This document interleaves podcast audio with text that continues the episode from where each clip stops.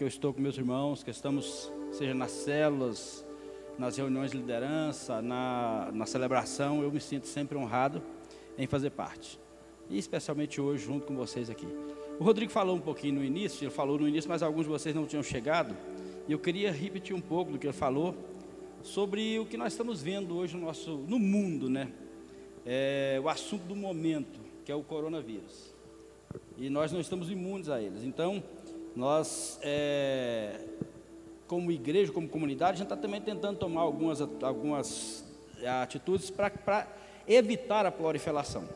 Os, é, os estudiosos do assunto dizem que é quase inevitável que não se espalhe. Mas a gente pode diminuir ou pode prorrogar o tempo de ele se propagar entre nós. Há, há países no mundo, como a China parou, já está voltando agora, mas a Itália praticamente parou. É, Portugal está começando, parando, e muitos outros países. Uma prima minha mora nos Estados Unidos, ela falou da cidade dela lá que está parado. Nós ainda não estamos vivendo isso aqui em Goiânia. Graças a Deus ainda não. Mas nós precisamos de algumas medidas de contenção quanto a isso. Então a gente já colocou ali alguns álcool gel e nas nossas celebrações vai estar aqui. Por enquanto não há nenhuma decisão quanto a, a parar, a, a, suspender as celebrações. Algumas igrejas que a gente conhece no estado de São Paulo já paralisaram, já estão fazendo celebrações online, em que eles transmitem o culto ao vivo, mas apenas alguém está pregando, o louvor e as pessoas estão em casa assistindo, para evitar a contaminação. Nós colocamos essa cadeira um pouco mais distante umas das outras e é claro que a gente aproxima depois. E é bom que se aproxime com quem você já convive. Mas nós queremos, se começar a ter, é, a, a, falar muito mais, a aumentar a propagação, a gente pode até esparramar a cadeira, quem sabe aqui tudo, né? Põe gente ali, para nós, para a gente continuar aqui. Nós temos espaço de sobra para não precisar suspender a celebração. É, agora à tarde é uma notícia que o governo vai suspender as aulas por 15 dias para evitar para tentar conter a propagação desse coronavírus. E a gente quer também, como comunidade, não estar alheio a isso. Então, se você quiser é, passar um álcool gel, evitar os cumprimentos, isso não é orgulho, isso é prevenção, né? Evitar o abraço, evitar talvez até o aperto de mão, é, cumprimentar mais de longe por esses dias e durante esse surto. Se você se sentir que está um pouco, talvez gripado, ou talvez assim, então sente mais longe um pouco, seja consciente disso, para ajudar as pessoas. Evite muito contato, para que a gente possa é, preservar-nos dessa, dessa doença que está no mundo. E daqui a pouco, eu creio que vai passar, daqui a pouco a medicina descobre vacina, daqui a pouco isso é passado. Como várias que já tiveram aí, né? H1N1, a gripe do frango e muita outra coisa aí que a gente já passou. E está todo mundo vivo aqui, graças a Deus. Então a gente vai passar por isso também. Mas são algumas medidas para que a gente passe por elas e evite ser agente de contaminação. Eu queria ler um texto, se você tem a sua Bíblia. Abre Lucas capítulo 15, verso 11 ao 19. É um dos textos bem conhecidos, uma parábola bem conhecida, a gente fala muito sobre ela aqui. Vou falar mais uma vez hoje. É a chamada parábola do filho pródigo ou do filho perdido. Alguém chama de a parábola dos dois filhos, a parábola do bom pai mas a gente é mais conhecido como parábola do filho pródigo. Lucas capítulo 15, do versículo 11 ao versículo 19, diz assim: Jesus continuou: Um homem tinha dois filhos. O mais novo disse a seu pai: Pai, quero a minha parte da herança. Assim, ele repartiu sua propriedade entre eles. Não muito tempo depois, o filho mais novo reuniu tudo o que tinha e foi para uma região distante e lá desperdiçou os seus bens, vivendo irresponsavelmente. Depois de ter gasto tudo, houve uma grande fome em toda aquela região, e ele começou a passar necessidade. Por isso foi empregar-se com um dos cidadãos daquela região, que o mandou para o seu campo a fim de cuidar de porcos. Ele desejava encher o estômago com as vagens de alfarrobeira que os porcos comiam mas ninguém lhe dava nada. Caindo em si, ele disse: Quantos empregados de meu pai têm comida de sobra, e eu aqui morrendo de fome? Eu me porei a caminho e voltarei para meu pai, e lhe darei, e lhe direi: Pai, pequei contra os céus e contra ti. Não sou mais digno de ser chamado teu filho. Trata-me como um dos teus empregados. Amém? É, esse texto é bem conhecido, como eu disse, acho que uma das parábolas mais conhecidas do Novo Testamento, das histórias que Jesus contou. Até quem não costuma ler a Bíblia sabe, já vou falar do filho pródigo. A gente fala muito aqui, cita o pai, cita o filho que ficou. Até essa semana o Eduardo postou um texto falando do filho que não, do mais velho. E a gente se identifica com o filho mais velho. Mas a gente também se identifica com o filho mais novo. Jesus falou uma parábola sobre dois filhos e ambos ele falava sobre igreja. Ambos são retratos da igreja. E aqui Jesus está contando a história de um filho, de um jovem, que estava na casa do seu pai e se sentia preso. Um jovem que se sentia preso. Preso a um relacionamento que ele julgava que o impedia de ser feliz, que o julgava que o impedia de ter liberdade, de ter, de ser livre para fazer o que ele queria. Ele estava preso a um conflito interior, um conflito entre os seus valores e os seus desejos do coração. Isso foi pesando na vida daquele jovem, os desejos que estavam nascendo do seu coração. À medida em que ele ia crescendo, alguns desejos brotaram e os valores que ele tinha começaram a conflitar dentro dele. Então ele tomou uma decisão. Ele foi embora. Ele pediu ao pai a sua herança. E ele foi em busca de liberdade. Ele foi em busca de felicidade. Ele no conflito dentro do seu interior, no conflito dentro de si, ele se sentia preso e ele se sentia infeliz ao lado do pai, porque ali estava preso a um, um, um princípio de valores. E ele começou a questionar dentro de si, ele começou a, a, a ter desejos que eram mais fortes que os seus valores. Então ele foi-se embora. E a gente conhece a história, já falamos muito aqui. E o texto inclusive fala isso. Ele foi-se embora com dinheiro no bolso, foi-se embora com um senso de liberdade agora muito grande. E ele foi vivendo irresponsavelmente em busca de felicidade. E ele fez tudo o que ele queria. Ele viveu da forma que ele queria com o dinheiro que ele tinha. E aí um dia o dinheiro acabou. E ele encontrou na busca por liberdade uma outra prisão. Uma outro, um outro lugar que o prendeu. E agora esse jovem que estava longe da casa do seu pai, na crise financeira, se sentiu sozinho de novo. Se sentiu preso de novo. Estava agora vivendo longe de casa, passando por tantas necessidades. E aí o texto diz que houve um momento em que ele caiu em si. E ele se lembrou do seu pai. E é importante nós entendermos isso. Nós também passamos por muitos por muitos conflitos dentro de nós. E uma pergunta que eu faço: essa essa busca por liberdade era uma busca por liberdade ou era uma fuga? que, que você acha disso? Eu penso que esse jovem estava fugindo, fugindo das responsabilidades que a vida impõe, fugindo dos, da, da, da, ética pessoal dele, dos, dos seus princípios dentro de si. Haviam desejos tão grandes e que ele, junto com seu pai, não conseguia vencer os seus desejos e ele era sozinho. Ele estava junto com o pai, mas ele era alguém sozinho. Ele não compartilhava do que estava dentro de si com seu pai. Ele estava junto, mas ele não conhecia o seu pai. Ele tinha um irmão com o qual ele não se relacionava, a ponto de abrir o seu coração. E aí, essa busca por liberdade representou a fuga de alguém que, não podendo enfrentar as crises, foi embora.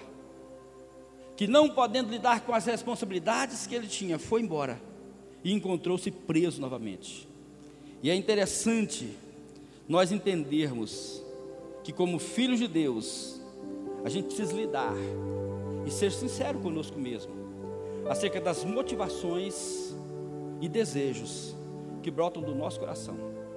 Jeremias, no capítulo 17, versículo 9, diz que o coração humano é enganoso e tem em si uma doença incurável. Quem pode entendê-lo? Essa doença fala da natureza carnal, da natureza humana que nós temos. Nós somos humanos, e como alguém disse, eu sou humano, e tudo que diz respeito aos seres humanos não me é estranho. tudo que, que é parte do humano não é estranho para mim, não é estranho para você. Apesar de condenarmos em muitas pessoas, nós somos suscetíveis a tudo que é do ser humano, porque nós somos seres humanos. E em cada um de nós há uma natureza humana. E a gente fala de coração, a gente não fala desse órgão que bate aqui. É claro que o coração, a gente, é, isso é simbólico. Porque se você fizer um transplante de coração, não muda a personalidade de ninguém. O transplantado, quando sai do transplante, é o mesmo cara de antes, mesmo com o coração de outra pessoa, não é? Então não muda. Mas ele fala da alma, fala do interior, do homem interior de cada um de nós. E dentro de mim de você há um homem interior, cheio de conflitos, uma natureza humana que nos arrasta para desejos fora daquilo que Deus preparou para nós. E aí, é, Provérbios, o Salomão vai falar em Provérbios 4, 23, que sobre tudo que se deve guardar, guarda o teu coração, porque dele procedem as saídas da vida. Porque tudo no homem começa a partir do seu coração. E é lá no coração do homem, onde Deus quer transformar, é lá no coração do homem, no íntimo do nosso ser, que a obra do Espírito Santo deve começar. Mas em toda a nossa vida nós vamos enfrentar conflitos, vamos enfrentar problemas, crises existenciais, crises na nossa, na nossa, na nossa mente, no nosso coração. E é no coração que começa tudo. Jesus falando sobre um dia em que os seus discípulos estavam comendo sem lavar as mãos, e os fariseus questionaram eles. Lucas, Lucas me parece que é capítulo, Lucas capítulo 7. Versículo 21 e 22. Eu tenho que usar um oi auxiliar aqui. Depois vai ficar mais novo, vai tendo essas coisas, né? Eu olho aqui, está tudo embaçado. Mas é assim mesmo, né, Wilson? Já tem que usar para ler. Mas Lucas, é, Lucas capítulo 7, verso 21 e 22. O texto, Jesus está com seus discípulos comendo. E alguém vem questionar os fariseus: o seu discípulo não lava as mãos para comer, eles não seguem os ritos cerimoniais, eles estão impuros. E Jesus falou: Olha, não é o que o homem come que o torna impuro. Não é o alimento, é o que sai da alma. E aí ele diz, verso 21 e 22, porque do coração do homem brota tudo aquilo. E ele vai listar uma lista de coisas, se você quiser acompanhar depois na sua Bíblia aí. Ele vai falar sobre uma lista de coisas que nos tornam impuros. Uma lista de coisas que são aquilo que nos levam às crises existenciais. Do coração do homem brota essas coisas. Então nós, assim como aquele jovem, nós também passamos, se não agora nesse momento, já passamos, passaremos. Mas enquanto vivemos, nós passamos por crises existenciais. Uma crise entre os meus valores e os desejos do meu coração. Uma crise entre aquilo que eu, a minha ética pessoal de vida e as coisas que me motivam, aquilo que eu sonho para mim. E talvez a gente possa estar como esse jovem que o pai, o relacionamento com o pai me impede. E talvez estou pensando em fazer outras coisas, em ir embora. E tem gente que vai embora sem sair. Mas porque ele está distante, se distancia para viver os desejos do coração. E aí nós estamos diante de um texto que fala de um jovem que estando junto com o pai, ele não conseguia ser feliz, se sentia preso. E foi embora atrás de liberdade e encontrou uma outra prisão. E a gente tem que tomar cuidado com duas coisas: mentira e engano, acerca de nós mesmos. A gente pode, às vezes, nesse, nesse conflito que a gente vive, nas crises existenciais, mentir para a gente mesmo, ou estar enganados acerca de nós mesmos. É diferente mentir e engano. Né? Eu posso estar enganado inconscientemente tentar capear a minha consciência para coisas, para justificar coisas, para justificar concessões. E as maiores catástrofes da nossa vida começam com as pequenas concessões que a gente faz dos nossos valores. As maiores catástrofes pessoais que eu tenho nascem das concessões, dos princípios, dos valores que eu tenho, que eu abro mão deles. E às vezes mentindo para mim, para tentar iludir-me, para tentar enganar a minha consciência e às vezes me enganando acerca de mim mesmo. Eu posso estar mentindo ou posso estar enganado. E nesse auto engano, eu posso sofrer crises, eu posso sofrer é, é, várias, várias turbulências na minha vida, se eu não tomar conta do meu coração. Se aprender a questionar as nossas motivações, os nossos desejos, requer maturidade. Aprender a olhar para dentro de nós. Inclusive, essa é a ação do Espírito Santo do Evangelho. Aprender a se enxergar. Olhar para dentro de nós olhar com maturidade para as nossas motivações, para os desejos que a gente tem e para os conflitos entre os meus valores e os desejos, as motivações do meu coração. Esse jovem que nós lemos o texto, o capítulo, o, o verso 17 aqui do capítulo 15, diz que ele caindo em si, descobriu aonde estava e percebeu como era diferente lá na casa do seu pai. Quando ele caiu em si, quando ele se enxergou, ele percebeu o, caminho que ele tinha tomado, o rumo que ele tinha dado à sua vida. Ele se descobriu perdido e preso. E aí então ele descobriu o amor do seu pai. E ele volta. Lidar com essas crises que nós temos requer essa maturidade de reconhecer em nós os nossos enganos. Porque é muito melhor reconhecer os nossos enganos e deixá-los no passado, do que em nome do nosso orgulho mantê-los como se não fosse nada, nos mantermos enganados. Aquele jovem podia muito bem ter deixado de voltar para a casa do pai por causa do orgulho. Outro dia eu vi uma reportagem, às vezes eu vejo isso, algumas reportagens assim, de pessoas, por exemplo, nordestinos vivendo em São Paulo, debaixo de uma ponte, morando na rua. E ele diz assim: Eu saí da casa do meu pai porque eu quis em busca de uma vida melhor. Hoje eu não tenho coragem de voltar a falar para ele que eu fracassei. Sabe o que é isso? Orgulho. É o cara que está morando na rua, mas ele não tem coragem de voltar para a terra dele, porque o que, que as pessoas vão dizer dele lá? O que, que as pessoas vão dizer desse camarada lá na casa dele, lá na terra dele? Você saiu daqui em busca de vida boa, voltou sem ter nada. Esse orgulho mantém pessoas presas. E nós, somos, como filhos de Deus, somos chamados a ser maduros, como filhos de Deus, para olhar para dentro de nós, enxergar as nossas mentiras, enxergar os nossos enganos e tentar deixá-los no passado, para que os nossos valores, para que aquilo que o Espírito Santo fala no nosso coração, para que a obra que o Senhor começou dentro de nós, ela possa florescer dentro de nós, ela possa dar frutos. 1 João capítulo 3, verso 9 diz que quem é nascido de Deus, o fruto de Deus está nele, a semente divina está dentro dele. Quando você eh, faz uma aliança com Jesus, uma semente divina se colocou dentro de nós.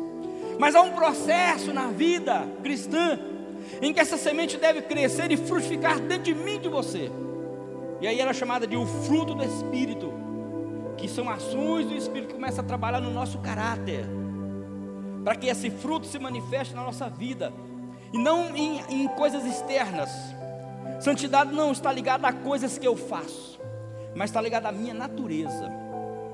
Jesus não quer uma santidade da aparência, mas uma santidade do coração, para que o nosso coração de fato seja visitado pelo Senhor, para que a partir do que está dentro de nós, a vida de Deus se manifeste dentro de cada um de nós. E a gente vai aprendendo a partir de uma ação do Espírito Santo, a realizar, a, permitir que o Espírito Santo realize em nós essa obra da transformação do Evangelho. E a gente permitir que o fruto do Espírito seja hum, apareça de dentro de nós ele frutifique nas nossas vidas. E aí Gálatas 5 vai falar desse fruto: é amor, é alegria, é paz, é longanimidade, é benignidade, paciência, é mansidão, é domínio próprio. São qualidades, características daquilo que o Espírito Santo faz em nós. Mas nós precisamos também nos relacionar com pessoas, para que a gente comece, através dos nossos relacionamentos, cuidar uns dos outros é muito importante que você desenvolva uma, um relacionamento com o Espírito Santo para que ele fale na sua vida. Mas é muito importante que a gente tenha pessoas que também falem na nossa vida. Pessoas que diante das quais a gente pode tirar as máscaras e viver a realidade. A gente pode deixar os personagens de lado e ser que a gente é. Os relacionamentos mais libertadores são aqueles diante dos quais eu posso tirar as máscaras e relacionar-me com alguém que pode falar na minha vida, relacionar-me com alguém que tem liberdade dada por mim de me falar sobre esses meus enganos, de me ajudar na minha caminhada. Porque quantas vezes aquele jovem é, talvez sentiu conflito no seu coração, mas ele não conversava com ninguém. Ele tinha um pai que ele se sentia preso pela presença do seu pai. Ele tinha um irmão que não o compreendia, que eles não se relacionavam tão bem. E ele estava sozinho. E ele teve que aprender da pior forma possível, sofrendo na pele lá longe, para descobrir o quanto ele tinha errado. Mas nós podemos e devemos desenvolver relacionamentos com gente que fale na nossa vida, com gente que tem liberdade de apontar o dedo para nós, com gente que se interessa por nós. E quem ama e se relaciona de perto e se importa, sempre confronta. Marido e mulher, por exemplo. Quando você vê uma pessoa, uma, uma mulher ou um, um marido que fala por assim, eu cansei, cansei de falar, não vou falar mais não. Você se vira.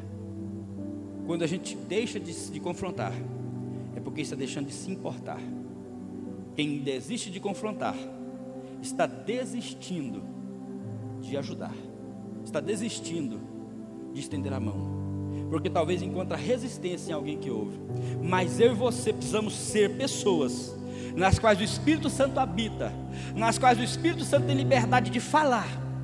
E isso às vezes no nosso coração, sozinhos, no nosso quarto de oração, como o pastor Diel falou semana passada. E às vezes através de pessoas que caminham conosco na, na jornada, de pessoas às quais a gente tem a liberdade e dá a liberdade de falar na nossa vida, de estender a mão, de nos ajudar. Pessoas diante das quais a gente precisa deixar as máscaras caírem, a gente ter a liberdade de ser que a gente é.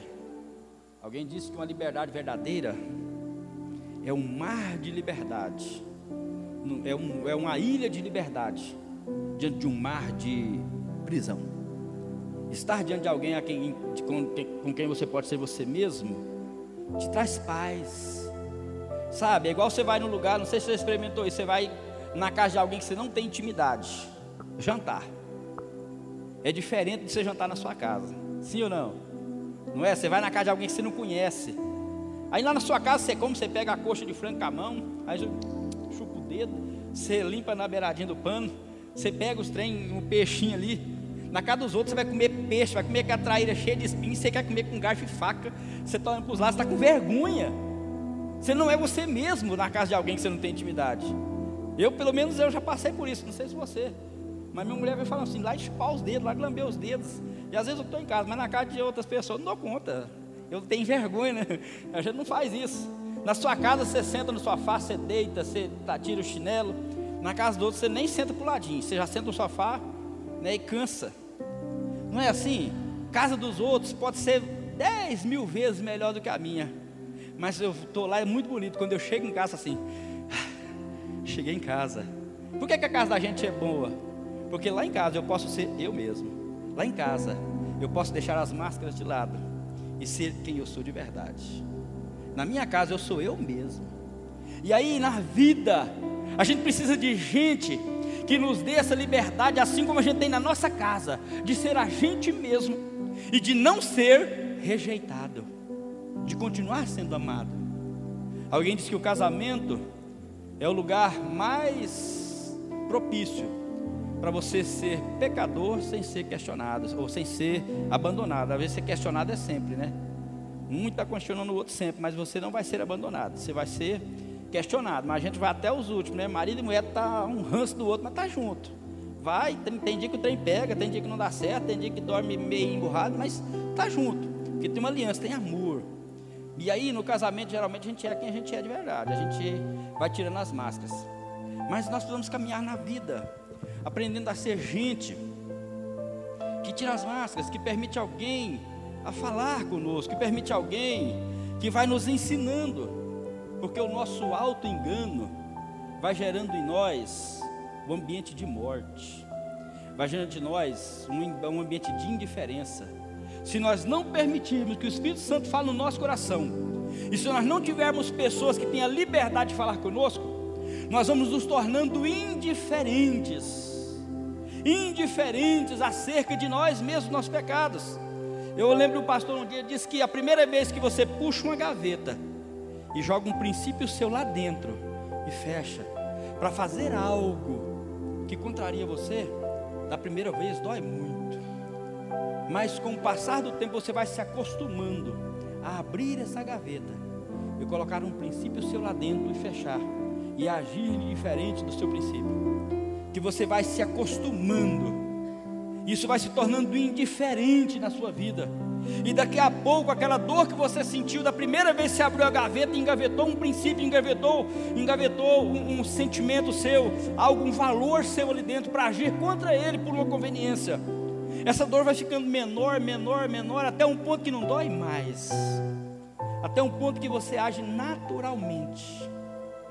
E aí você deixa de ser confrontado no seu coração você deixa de ser confrontado pelo Espírito Santo porque já deixou de doer. E ninguém pode falar com você. E você vai vivendo o alto engano, um ambiente de morte. E aí fica igual a igreja de Sardes, que Jesus fala que aquela igreja tinha nome de que estava viva, mas estava morta. E tem gente que se não tomar cuidado, pode estar vivendo um conflito, vivendo com o jeito de quem está vivo, mas vivendo um ambiente de morte no coração. Mas que o Espírito Santo fale comigo e com você, meu irmão. Que a gente possa permitir que o Espírito Santo fale comigo. Permitir relacionamentos na vida. Que a gente abra mão do orgulho para que a gente possa ser confrontado e aprimorar nossos relacionamentos. Para que esse ambiente de morte não se estabeleça.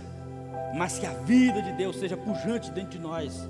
Que a vida de Deus se instale dentro de nós. E ela produza frutos em nós.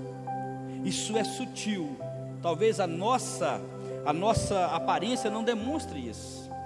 Tem muitas pessoas vivendo como a igreja de Sardes, com aparência de quem está vivo, porém está morto.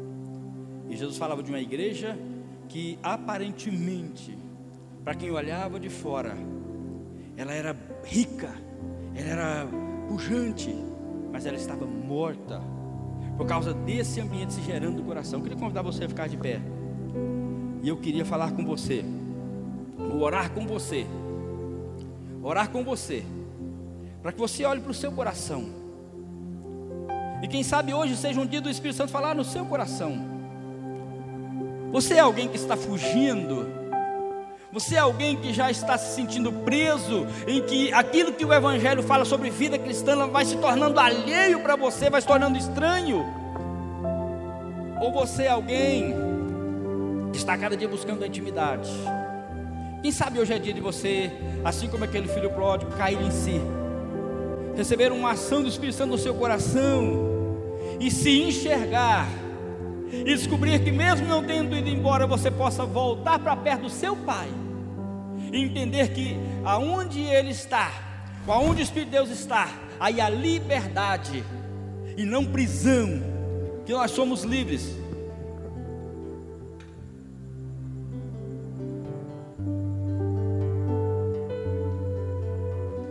Aonde o Espírito de Deus está, aí a liberdade. E ainda se você olha para isso e entende vida cristã como prisão, se você entende vida cristã como aquilo que te impede de ser livre e feliz, talvez o Espírito Santo não precisa falar no seu coração. E se cerque de pessoas que tenham liberdade de falar na sua vida. Escolha pessoas. Está passando aqui agachado não atrapalhar. se cerque de pessoas que você dê a ele liberdade, que você tenha liberdade de relacionamentos profundos. Essas pessoas são fundamentais nas nossas vidas.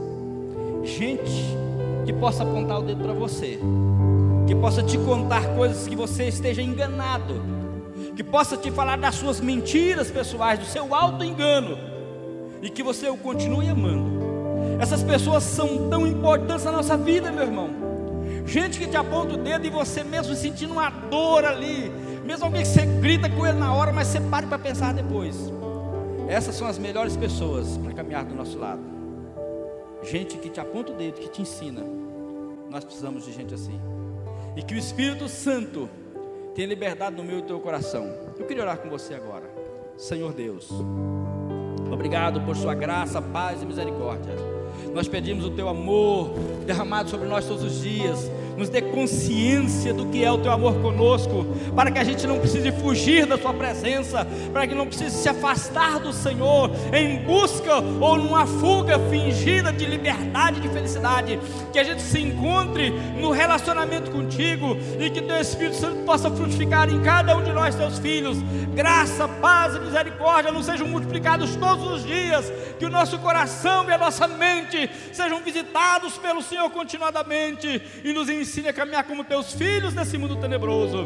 Nós te adoramos no nome de Jesus. Amém.